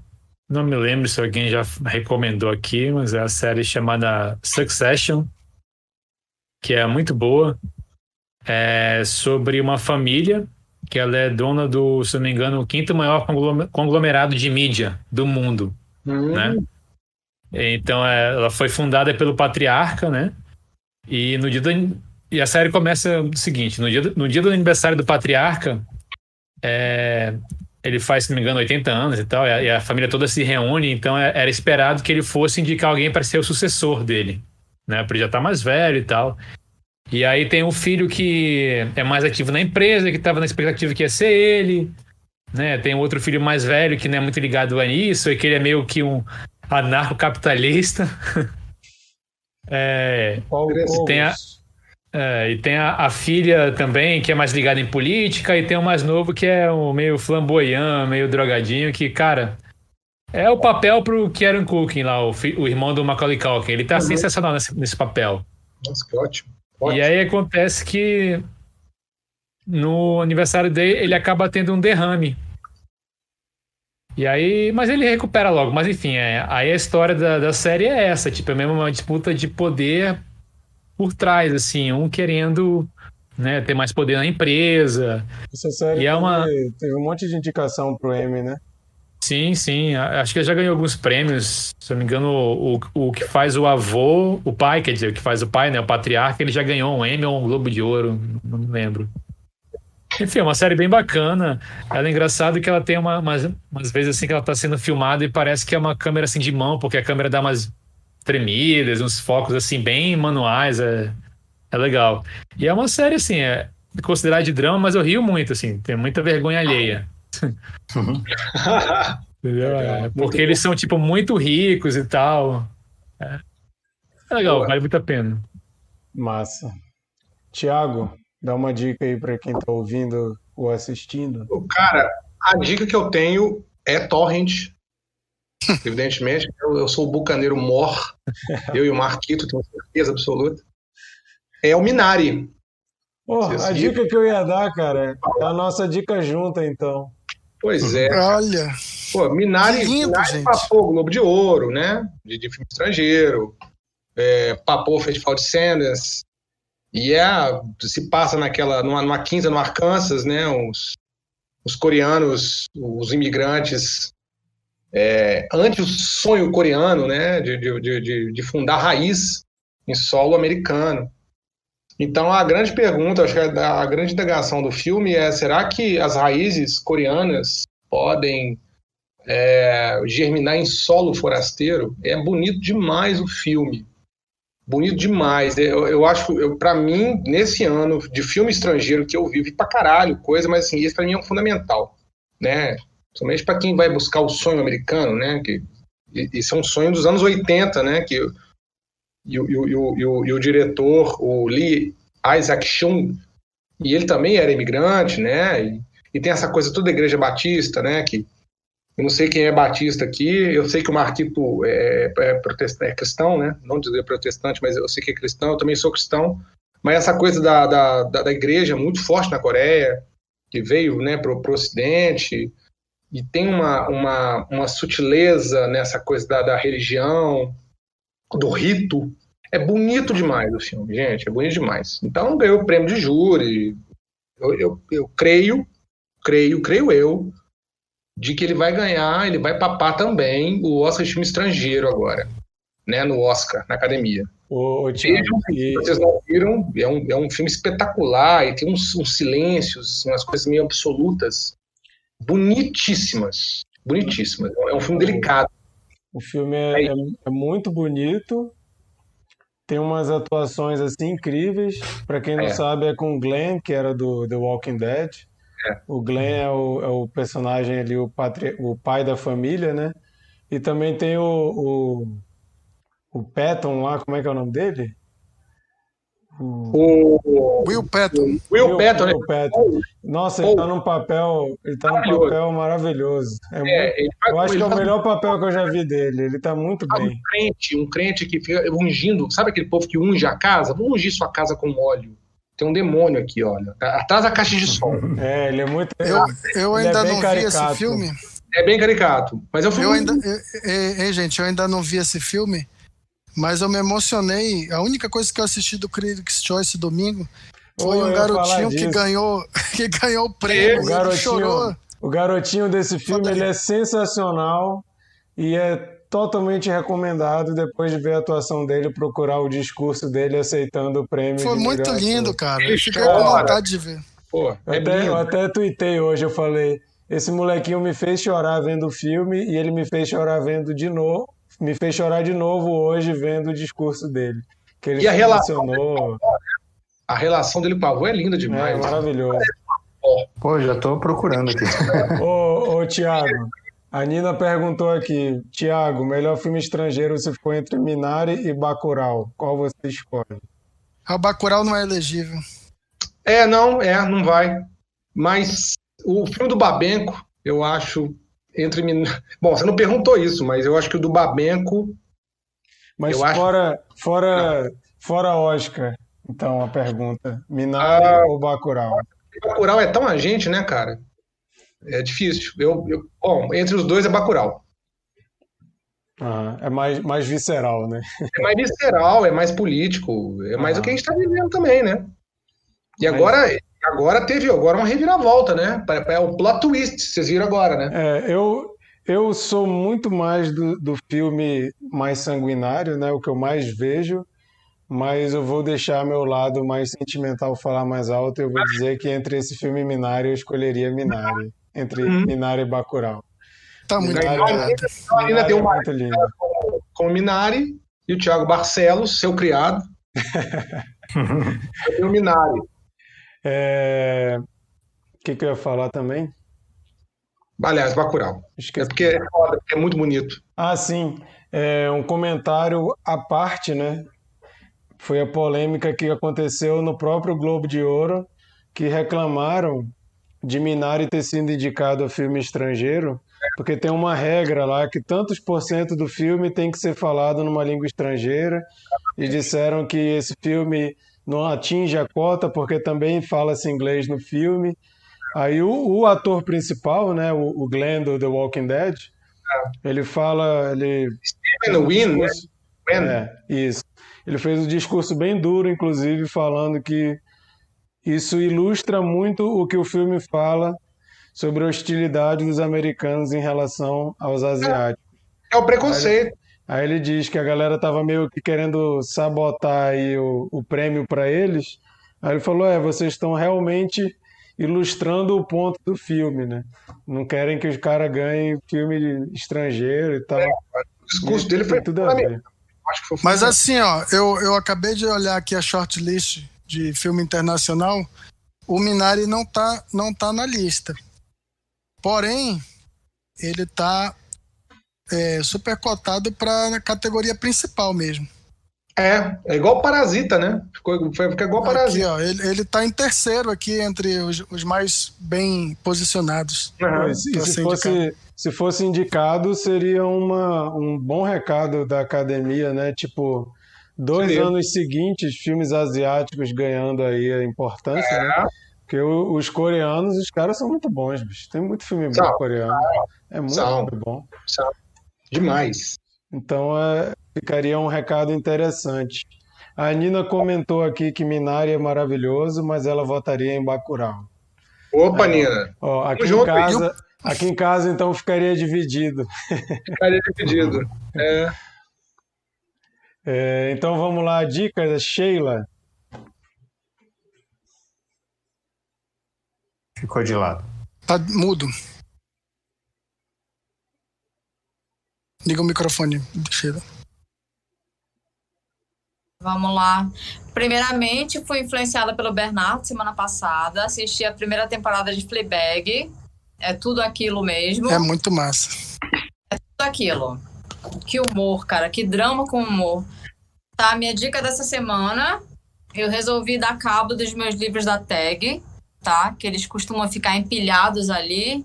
É, e aí, dessa vez, eu peguei o último que chegou, ah, chama A Mulher Ruiva. opa. Apesar do título falar de uma mulher, na realidade, é, eu acho que a trama principal gira em torno da, de como o personagem tenta resolver o que ele significa a paternidade na vida dele. E aí bater um pouquinho fundo, porque eu sou órfã de pai, e aí pensar na paternidade é um dilema para mim que eu ainda tento encontrar até o dia de hoje. Olha. E chamou minha atenção por esse elemento, né? O que, que é a paternidade? Não só isso, ele também ele, ele tem uma a mítica que gera a discussão do filme fala do complexo de Édipo, né? Não tanto do complexo, mas da história principalmente, da tragédia e da fuga do destino, como como da tentativa de fugir do destino. Mas aí ele traz ele traz essa essa história para falar sobre paternidade. É super interessante, é super bonito. É uma história que se passa na Turquia, E aí foi bem interessante. Eu resolvi ler dessa vez com o Google aberto. Então, falava numa cidade, eu ia caçar a cidade. Falava num lugar, eu ia caçar o lugar, que era para eu conseguir me identificar. Então, recomendo. Chama Mulher Ruiva, autoria de. Ara, não sei se é Oran Pamuk. Eu não sei falar, não sei se vai dar para ler direitinho aqui. Deu, deu para ler. Deu. Deu pra Deu. É minha semana, não terminei ainda, mas estou totalmente captada. Mas eu acho que é porque eu sou órfã de pai, eu tenho todo esse negócio pra que legal. Para você que está só ouvindo e não viu a Sheila mostrar na câmera, acompanhe o nosso Instagram que a gente sempre coloca as dicas da semana lá, arroba Cineconfraria. Vai lá, Bernardo, sua dica. Bem, eu, eu vou ser o que vai dar a dica mais mainstream hoje. Não, pô, HBO, minha. Não, mas a minha vai ser mais mainstream. É, o, o Marquito, o Marquito, um tempo desses, perguntou a respeito de WandaVision no, no, no, no grupo, se valia a pena assistir. E eu lembro que na época eu assisti dois episódios, aí eu falei, é, Marquito, bobinho e tal, divertido, mas bobinho. É, eu fui convencido pelo cabeça a, a continuar. E, cara, coincidentemente, no terceiro episódio, o- o- a série começa a dar uma reviravolta bem legal. e- Vem cá, o cabeça da caverna, não. Nada a ver. Não. Não. Daqui de Manaus. É um colega nosso daqui de Manaus. Cabeça é um membro fundador. É Thiago também. É, ele Também não participa Thiago. mais, mas ele muito É um influente novo nos bastidores aí. fundamental, hein, Micael? Mas então, cara, o- o- a gente falou bastante de metalinguagem, disso tudo, e, o, e, e a série é, é totalmente isso. Além do que ela faz é, homenagem a muitas séries é, antigas, né? Acho que cada abertura de, da, de WandaVision, ele, ela homenageia uma série diferente. E, e não só a abertura, né? Todo o estilo do episódio é baseado na série. Tem, tem inclusive uma, um episódio que é todo baseado em The Office e é sensacional, assim. É, que, que tem, que tem aqueles depoimentos e tal. Se É é, muito- muito em legal. The Office, agora eu vou ver, então, só porque é inspirado em The Office. Não, vale a pena, cara. É muito legal e pô, quando termina, tu vê, é emocionante, é bonito, é bonito mesmo. E olha só, eu não sou Marvelete. Legal. Bom, gente, então essas foram as nossas dicas e vamos saber agora qual vai ser o filme que a gente vai assistir para comentar semana que vem. Mikael, qual Opa. vai ser o filme? Tá Ó, convidado pra semana que vem?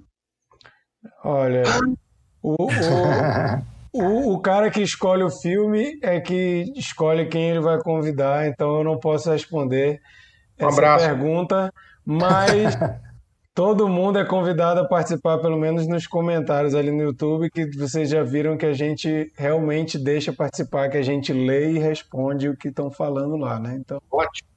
Olha, caso, Micael, caso tu não seja chamado para entrar aqui no vídeo, pelo menos lá no chat está mais do que convidado. Nossa, maior prazer, maior prazer. Micael, tu me ajuda nessa, pelo amor de Deus. A Sheila está intimidada com o nosso convidado de hoje, estudioso do cinema. Que isso, Sheila? Ô, Sheila, eu sou, eu sou um mero mortal. Sheila, eu perdi as, as impressões dos dedos de escrever essa porra dessa, dessa, dessa dissertação, cara. Eu sou. Eu tô acabado até hoje. Micael, me ajuda. Bom, me pediram para escolher o filme hoje à tarde, e aí eu acabei influenciado pelo que eu estava pensando de dica, né? É, foi por associação, eu já ia falar do, do Riz Ahmed, né?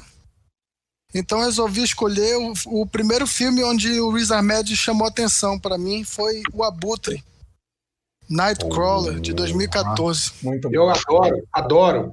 É o Filmaço. filme do Dan Gilroy com Jake Gyllenhaal e o Riz Ahmed, né? Inspirado, E- inspirado na história dos irmãos Souza, lá de Manaus, né? Bandidos da TV. Isso aí eu não sei não, mas poderia ser. Ó, é, eu acho que esse filme vai dar assim é, continuidade ao que a gente já falou no programa de A Montanha dos Sete Abutres, né? Sobre Nossa. a mídia, Sim, sobre. filme filmaço. Né? É Billy Wilder, né, cara? Billy Wilder é o cara. É, e, e então esse que é que é totalmente maluco, assim, que você vai vendo né, a, a rotina desses caras e você vai se envolvendo. Eu acho que vai ter um papo bem legal aí que a gente vai. É, Quem, quem já viu aqui? Todo mundo já viu? Eu já. Já vi.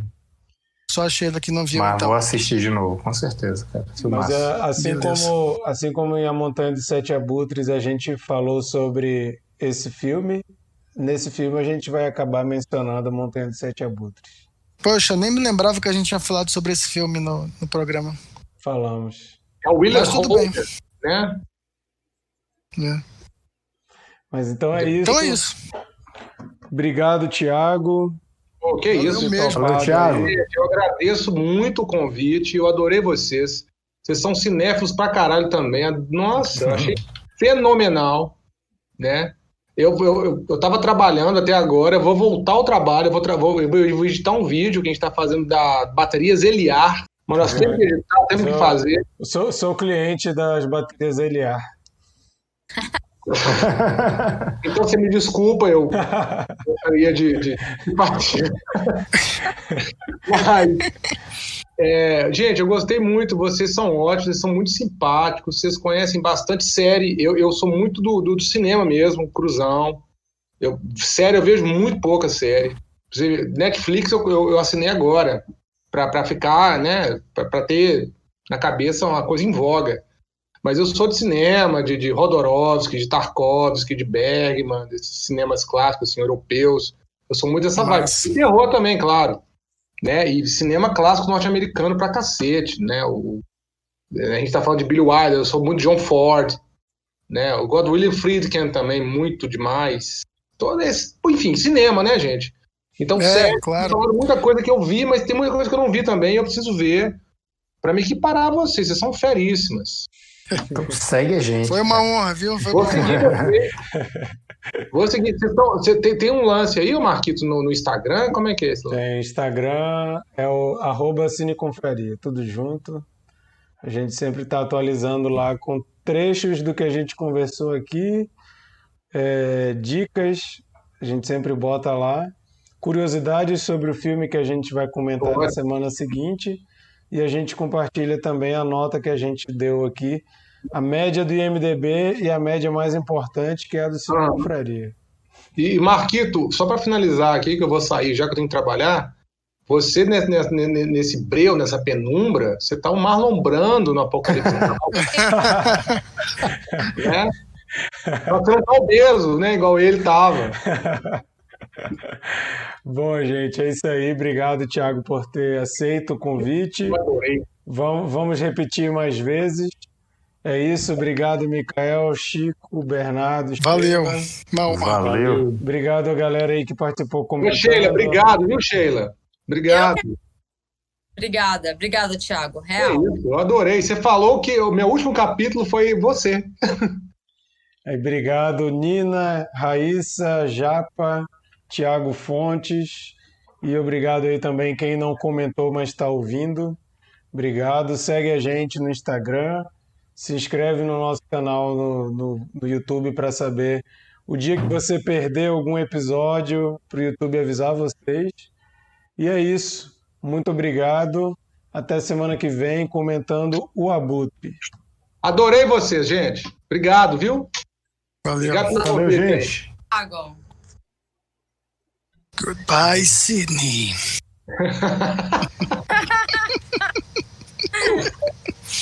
tchau, tchau. Like scary movie.